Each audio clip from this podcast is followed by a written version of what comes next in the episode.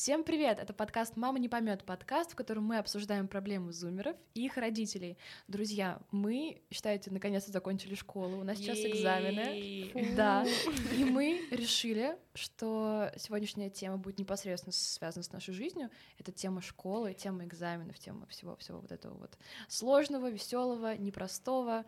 Так Да. что давайте начинать.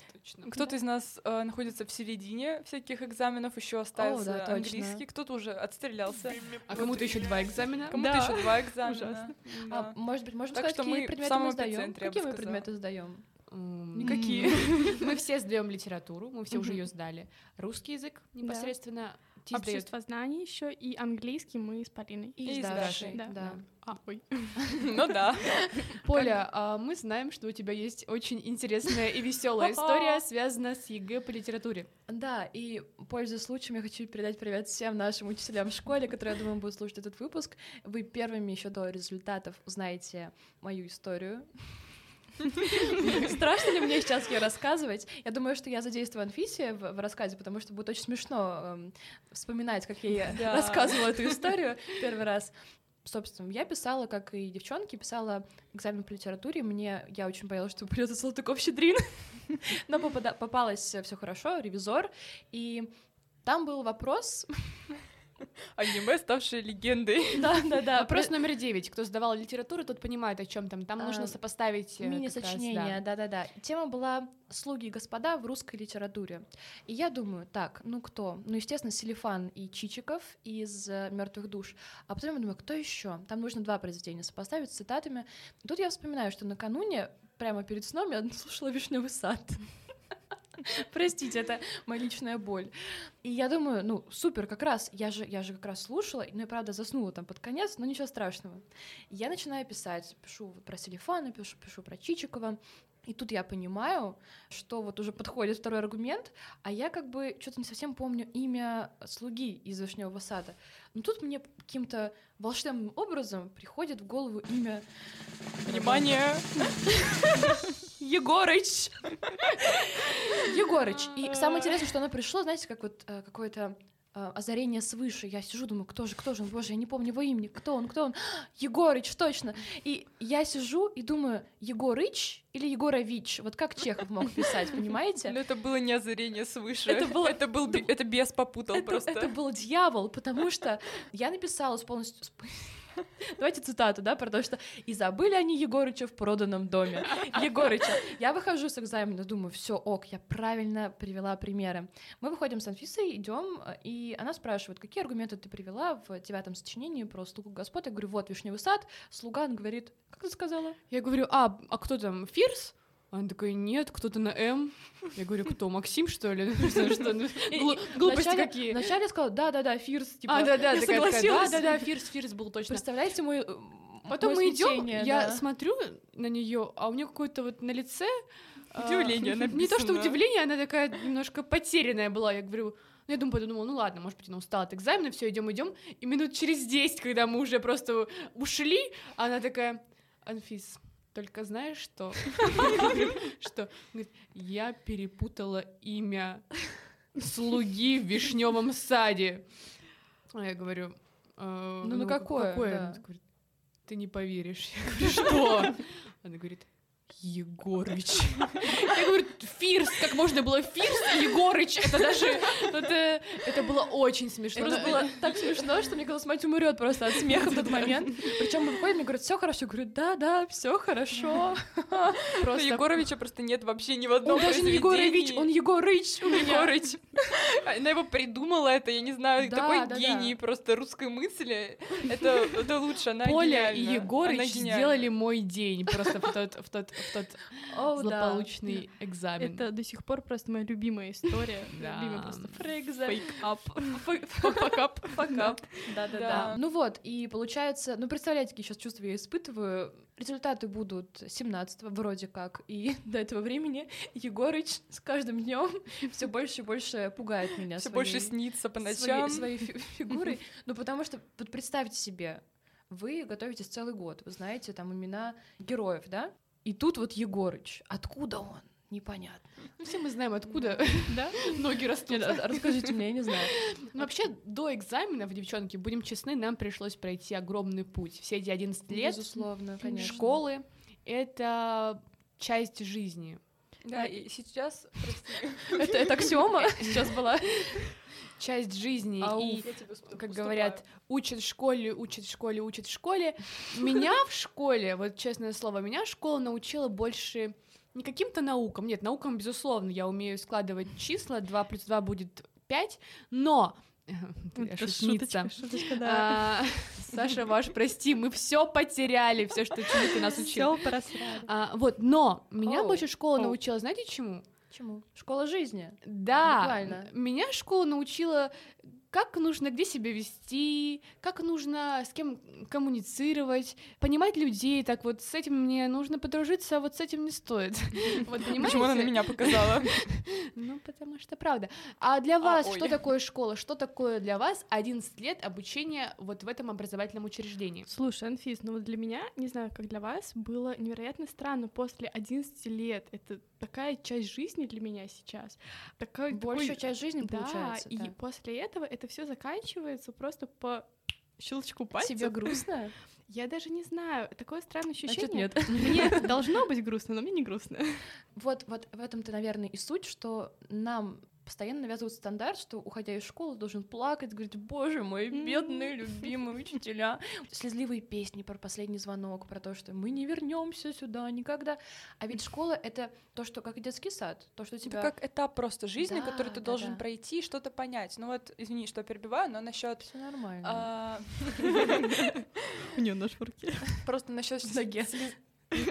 Просто насчет слезливых песен, мне кажется, что таким образом учителя пытаются донести нам вот этот момент, потому что, находясь в нем, мы часто не осознаем то, что действительно это проходит, и мы должны уходить во взрослую жизнь, и должны как-то перестраиваться, и то, что такого как ну, такого коллектива, такого, такой атмосферы, которая была в школе, больше не Мгм. будет. И вот этими всеми, в том числе какими-то представлениями, да, на последнем звонке, сценками, нам пытаются это и привить, и мне кажется, это особая какая-то эстетика, вот такая мая, п- знаю. 11 Ну, класса, не да. знаю. Знаешь, Фок, я все равно стою э, при своем мнении, что важно этим заниматься на протяжении жизни школьника, то есть показывать ему, что за школой вообще-то есть что-то еще, то есть тебя не выпускают в мир, где все будет устроено так же. А тут нам, получается, в последний день пытаются впихнуть, что какое-то было замечательное место, и что дальше вас ждет что-то неизвестное. Поэтому меня лично, при том, что вот э, наш последний звонок был, получается, уже больше двух недель назад, и я вспоминаю свои чувства во время последнего звонка, и я понимаю, что эм, у меня было очень много эмоций на эту тему. То есть я, с одной стороны, видела людей, которые раскрывались для меня вообще по-новому. Я никогда там не видела, чтобы они играли сценки или как-то там читали стихи, что-то вот такое делали. А с другой стороны, я понимала, что почему-то все эти годы это не происходило, и в последний день все решили, почему бы нам не сдружиться, почему бы нам себя не раскрыть. Это неплохо, это просто очень интересная особенность, такая, мне кажется, очень русская. Типа, мы не будем ничего делать, и в последний день мы... Крякнем, плюнем и соорудим огромный концерт за, за месяц. Но Цитаты мне... из Мадагаскара. Нет, ну просто это еще касается того, что кто принимал участие на протяжении всех этих лет в Мгм. этих мероприятиях, а кто не принимал, потому что ну, те, кто принимал, для меня такого не было. Я Для тебя Нет, это было как обычно, Да. Какое-то мероприятие. Я, я- я скорее про Мгм. других людей говорю. Я знаю, что мать у нас, вот вы не знаете, наши дорогие слушатели, Анфиса выступала на всех... Звезда школы. Да, на всех э, мероприятиях. И, кстати, многие нам пишут, что у нее замечательный поставленный голос. Это потому, что она очень долгое время вела радиолинейки. ну как многие, только моя мама. И я, да-да-да. И моя мама, и моя мама, и твоя мама. Вот. Потому что она долгое время вела радиолинейки в нашей школе, и поэтому у нее есть в этом смысле опыт. Это Да. мы с вами новички. Вот этот голос, конечно, из неба, сверху. Из неба. Будет преследовать меня еще голоса долго. с неба, это уже Только твой звоночек. Я, только я твой. слышу голос Егорыча с неба. Он мне говорит, А я думала из преисподней. нет, он мне говорит, ты не поступишь в вышку. Дев- Девочки, Все а меня вот, заплакали. пока мы разговаривали, у меня созрел такой вопрос. Все-таки школа делится на три этапа. Это начальная школа, средняя школа и старшая школа. Какая вам нравится, какой этап вам нравится больше, понравился? Вот за? Старше, мне кажется, Сложно сказать, ну как очень сложно. Прям Это Меня- как выбирать одну из стадий горя, там, депрессия, смирение, да. Наверное, для меня самым счастливым моментом была средняя школа. Я думаю, для вас тоже, девчонки, вижу вашу улыбку, потому что тогда ты внезапно, во-первых, ты видишь замечательных одиннадцатиклассников, тебе кажется, они такие взрослые, такие все красивые. Это все так тебя притягивает. Сейчас, находясь уже выпустившись из 11 класса, я понимаю, что далеко не красивые, и неинтересные, и не самые крутые. Но тогда ты думаешь, боже, а можно мне встречаться вот с тем мальчиком? Такой он, такой он притягательный. Никому не советую встречаться с Егорычем, Да, потому что на экзамене. помянем. Ну, потому что когда ты сам оказываешься в старшей школе, для тебя вдруг тот мир как бы взрослых людей, таких почти уже, знаешь, состоявшихся в жизни, Да, становится да, да. вдруг резко близким, и ты такой, так, стоп, подождите, а почему это совсем не то, что я представлял? То есть ты уже оказываешься тем самым взрослым человеком, на которого люди смотрят и думают, вау, вот как они такие классные ходят по школе. О, Оказывается, что ты-то внутри почти не изменился, ты такой же, просто внешне. Люди, которые смотрят с другой, эм, ну, с, дистанции на тебя, да, уже возрастной или какой-то еще, они, они еще не начали готовиться интенсивно к ЕГЭ, вот, с дистанции какого-то опыта. То есть, конечно, конечно, конечно, все. Вот просто я почему разделила на три части. Лично мне кажется, что на самую последнюю, на третью часть, на часть старшей школы выпадает больше всего ответственности и выпадает больше всего спорных моментов, связанных с взаимонепониманием между детьми и родителями. Ты Наверное. Знаешь, мне кажется, что это примерно одинаково распределяется по всем годам, потому что ты идешь в первый класс, ты садишься за парту и понимаешь, что я здесь делаю. Боже, А вы помните ваш первый, э, 1 сентября? Я О, помню, боже. я помню. А еще А я я помню нет. Ужасную историю про то, что вот про то, как школа штампует детей, про то, что я пришла, это был там типа третий урок русского языка, и я села рядом с алфавитом, и наша учительница, она диктовала нам алфавит, типа, мы должны были быстро записывать, а я села рядом, и она диктует там, типа, З, В, я понимаю, что я, что я уже просто, я сбилась, начинаю плакать в школе, потому что, том, что я сижу с алфавитом рядом, я могу посмотреть, но мне страшно, все успевают писать, я ничего не успеваю, и вот это чувство, что ты один, что ты вообще выбиваешься из коллектива, из общества, это так страшно, и вот... м, Вот это у тебя травмы начальной Да. школы. Возможно, все оттуда, Поль. Надо проработать эти... Нет, нет, вы знаете, я вообще бунтарка, меня в, в седьмом классе Выгнали из школы, мы видели. водили к завучу, потому что мои оценки по русскому языку были ниже, почти ниже всех в. Мгм. в школе, но в итоге я справилась с этой историей. Единственное, что я помню из начальной школы из плохого, это то, что однажды я всегда была такая зануда, зубрилка, отличница. А сейчас? Вот. Сейчас я уже выпустилась. Теперь я просто зануда. Окей. Вот. И я однажды написала что-то чаще с я в каком-то диктанте, который был вообще не на это правило. И мне за эту ошибку глупую поставили кол, и я так и расстроилась. Я принесла, говорю, мам, я поставили кол. Она говорит, Даша, ты, ты дура, зачем ты расстраиваешься? Это же просто оценка, даже, ну, не Она самостоятельно. прям так ну, сказала, как да бы- что ты дура. Да, прям так, ребенку в третьем классе. Но это единственное, что я помню. Тема, тема вообще отношения родителей к учебе мега интересна, потому что я думаю, что каждый из вас сталкивался, по крайней мере, я даже слышала от вас эти истории, э, того, что так как родители росли в Советском Союзе, прошу заметить, я не говорю в совке, хотя очень хочу, их представление об образовании, ну, совсем другое, абсолютно другое. И, например, у меня большая проблема э, с родителями — это замены. Была, естественно, я уже все, все, я уже все. Замены. Я думаю, что все школьники, которые нас сейчас слушают, они понимают, э, о чем речь. Российские замены в российских школах выглядят примерно так. Ты приходишь, садишься, приходит учитель, например, там, не знаю, заменяющий предмет, и он говорит, так, я вас не видел, вы меня не видите, я тут сижу. А, Вы тихонько своими делами Да, да, давай, буквально так, даже с такой интонацией. Главное, не мешайте друг другу. Не же не разговаривай. Я тогда печенчики поем, да, свои документики. Я чуть-чуть. Как это резко превратилось в СМР. Ну вот-вот-вот, и вы сидите там час, занимаетесь своими делами. Ну, сидите в телефоне, болтаете. И я не считаю, что это плохо, однако же все-таки это человеческая работа учить. И то, что наши э, уроки проходят вот так, это вызывает у моей мамы, например, непонимание. Она говорит, э, я говорю, мам, отпиши меня от замены, я не хочу идти на нулевой урок. Она говорит, как? А как это замена? Ну почему? Мы ходили на замены, ты тоже ходи. Я говорю, там ничего не делают. Ну нет, ну как так? Ну почему? И, и ушло огромное количество времени объяснить, что на заменах мы ничего не делаем, потому что в их времена, там, если учитель русского заменяет учителя математики, то он старался показать детям математику, или хотя бы даже старался показать русский. Но это мега интересное различие, Мгм. которое... Мне кажется, что эм, надо сразу как бы прививать вот детям именно с начальной школы, что замена это не значит то, что не будет урока, а замена это работа просто другая, да, это возможность, ну, увидеть какой-то взгляд другого учителя, да, на этот предмет, потому что если тебе изначально учитель приходит и говорит так, ну, давайте попробуем что-нибудь порешать, что вы сейчас сделаете, вот, все, естественно, скажут, типа, мы ничего не знаем, а мы не проходим, у нас сегодня А по расписанию отдых. Да, да, Да, и так и как бы привыкаешь, что, что ты ничего не делаешь. А если учитель будет приходить и как-то заинтересовывать на замены, просто, ну, на заменах, открывая другой взгляд, то будет круто. Ну, да, что ты говоришь именно со стороны учеников, что надо это как-то внедрять, чтобы именно ученики смотрели по-другому, но по сути... Нет, я же а, говорю и- наоборот. Ну да, наверное. Не знаю, тебя не слышала просто. Я так и знала, я так и знала.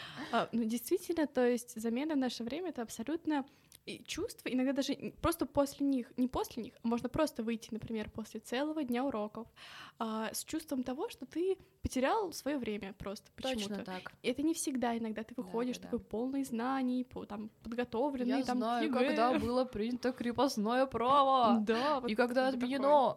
Да. А иногда вот выходишь после дня, когда ты 8 часов, например, провел в школе, и там половина этих уроков ты ну, делал ничего, или ничего полезного. Да, да, да. И это, конечно, очень неприятное чувство. Но это э, в этом есть разгадка, почему это происходит. Потому что, я думаю, вы заметили, большинство замен таких вот у нас началось в одиннадцатом классе. А почему так Мгм. происходит? Потому что все образование в одиннадцатом классе нацелено на то, чтобы сдать ЕГЭ, не то, Да. чтобы научить, а чтобы преподать, да, какой-то Типовой тестик. Да, да, да. Сдал этот тест, получил хорошую оценку, забыл вообще и про школу, и про ЕГЭ, и про то, что тебе давали или не давали. Это очень печальная история, и я даже не знаю, что лучше, потому что, скажем честно, я думаю, мы на заменах отдыхали все таки на этих Да. пустых, то есть можно было там поспать, да, даже поговорить, что-то посидеть в телефоне. А тут, казалось бы, все это время будет занято э, знаниями, но с другой стороны, ты приходишь в школу, чтобы получить знания, поэтому... Да, но тут не хватает какого-то отдыха. Мне лично, не знаю, как вам, вот в одиннадцатом, особенно классе, когда я готовилась к ЕГЭ, и у меня подготовка была больше ее часть, она была Мгм. самостоятельная, ну, то есть там в каких-то онлайн-школах, вебинары и так далее, и то есть я невероятно там уставала три часа смотреть этот вебинар после школы, и потом на следующий день я иду в школу, и опять знания, знания, знания, и мне очень сильно вот именно не хватало какого-то отдыха в школе, наверное. М, Да, знаете, что я сейчас подумала, что, наверное, лучшим решением было бы, ну, я понимаю, то, что 11 Реформировать класс, все российское также- образование. нет, это твоя идея, моя О, другая. а, sorry, Вот, да. То, что 11 класс это еще про получение аттестата, да, и для этого вводят, ну, как бы нужно тянуть все какие-то предметы, которые ты дальше не сдаешь на ЕГЭ, которые тебе не понадобятся в школе.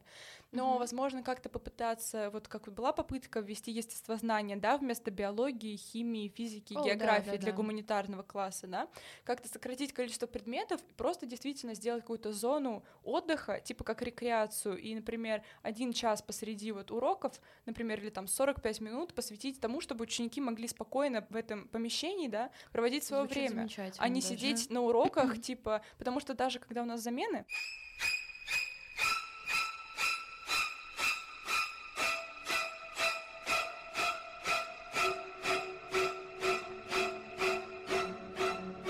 Я ее сейчас убью.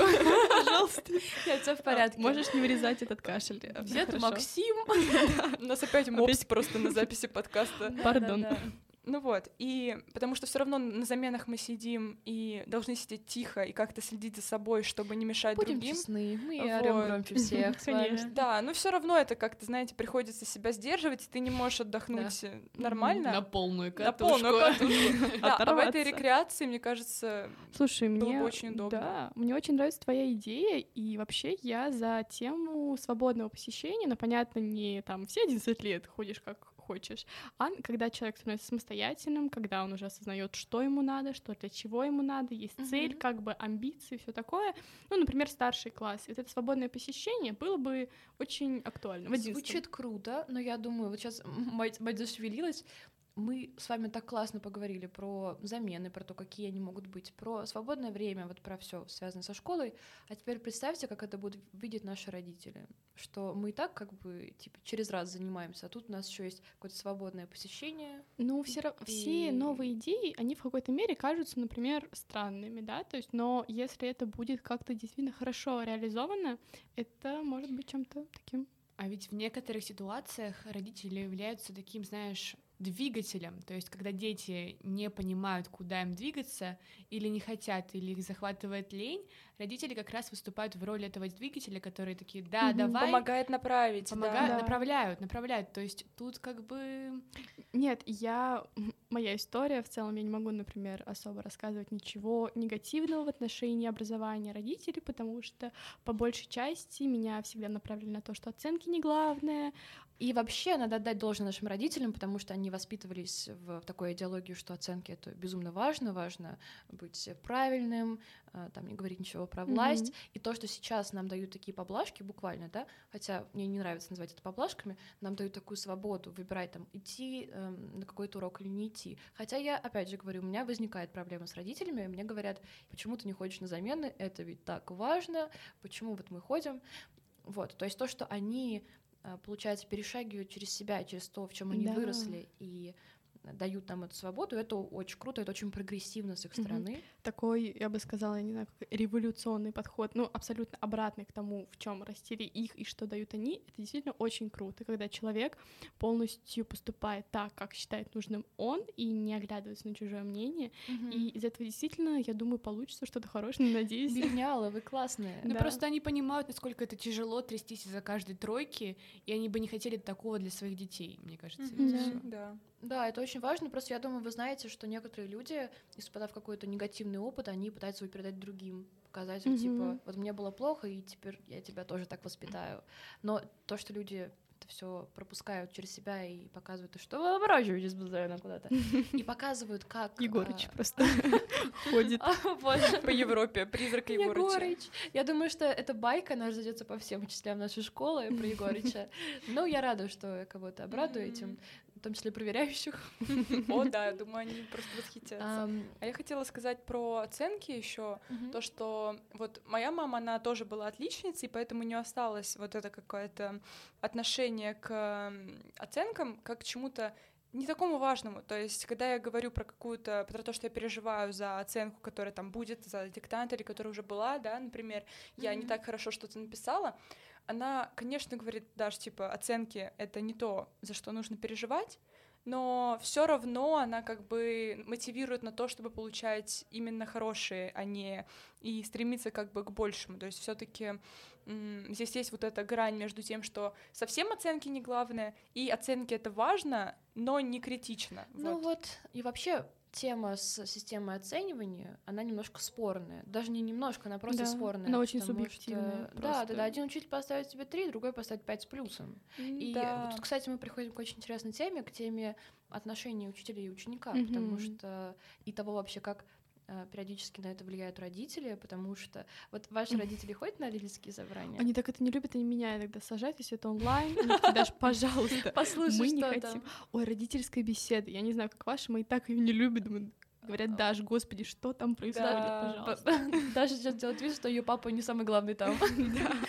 Не, неправда. Но на самом деле мои родители раньше, вот особенно в начальной и средней школе, очень, ну, как бы они постоянно ходили на собрания, они никогда не пропускали, потому что ответственность в нашей семье в зубах, в корнях, да. Фок, ну не у тебя, давай будем честны. Я ответственна, просто по понедельникам. А у тебя всегда вторники, да? Да. А сегодня ты что? Сегодня у меня выходной от ответственности. Ну так вот, на ближе к старшей школе они тоже стали от этого уставать, потому что никакой Да-да-да. абсолютно новой информации на родительском собрании, как правило, ты не слышишь. Это просто повторение того, что уже было сказано. И, все сейчас можно узнать из Мгм. какого-то чата или из соцсетей, даже школы, может быть, или там. соцсети школы. Да. А часто вы слышали от своих родителей что-то типа, вот если вас там, не знаю, обижают в школе, если вас не слышат, то вот мы готовы за вас ступиться, мы готовы а, каким-то образом вас защитить. Потому что мне, например, все мое детство говорили, что если у тебя есть проблемы, то не бойся о них говорить. Мгм. Да. И Да. э, типа мы решим вообще с кем бы то ни было, с учителем, с ребенком, с завхозом, с дворником, вообще с кем угодно. И это очень важно, я думаю, наши слушатели, может быть, тоже сталкивались с моментом, когда очень важно было, чтобы родители или взрослый человек тебя защитил, не знаю, от буллинга, от сложных отношений. Но э, кто-то говорит о своей готовности это сделать, а кто-то нет. Мгм. Ну, И вот... вот- мои, например, и не говорят. То есть у меня никогда не было такой ситуации, что, может быть, я просто не помню, опять же, да, но мы никогда такого особо не обсуждали, потому что, видимо, не было... Обычно ты всех булишь, Даша. Да, правда. Ну да, вот. И никогда не возникало таких проблем, но я думаю, что они бы в любом случае вступились, если бы что-то произошло, если бы я им сказала о том, что что-то не так. Просто на самом деле очень важно, я думаю, девчонки это поддержат, чтобы ты чувствовал от своих родителей готовность за тебя вступиться и сказать, что школа это важно, оценки это важно, твое положение в обществе это важно, но важнее там, твое ментальное здоровье. Да. Особенно пока мы как раз вот растем, и до нашего 18-летия это самые такие годы шаткой э, пс- психики, я бы сказала, когда мы...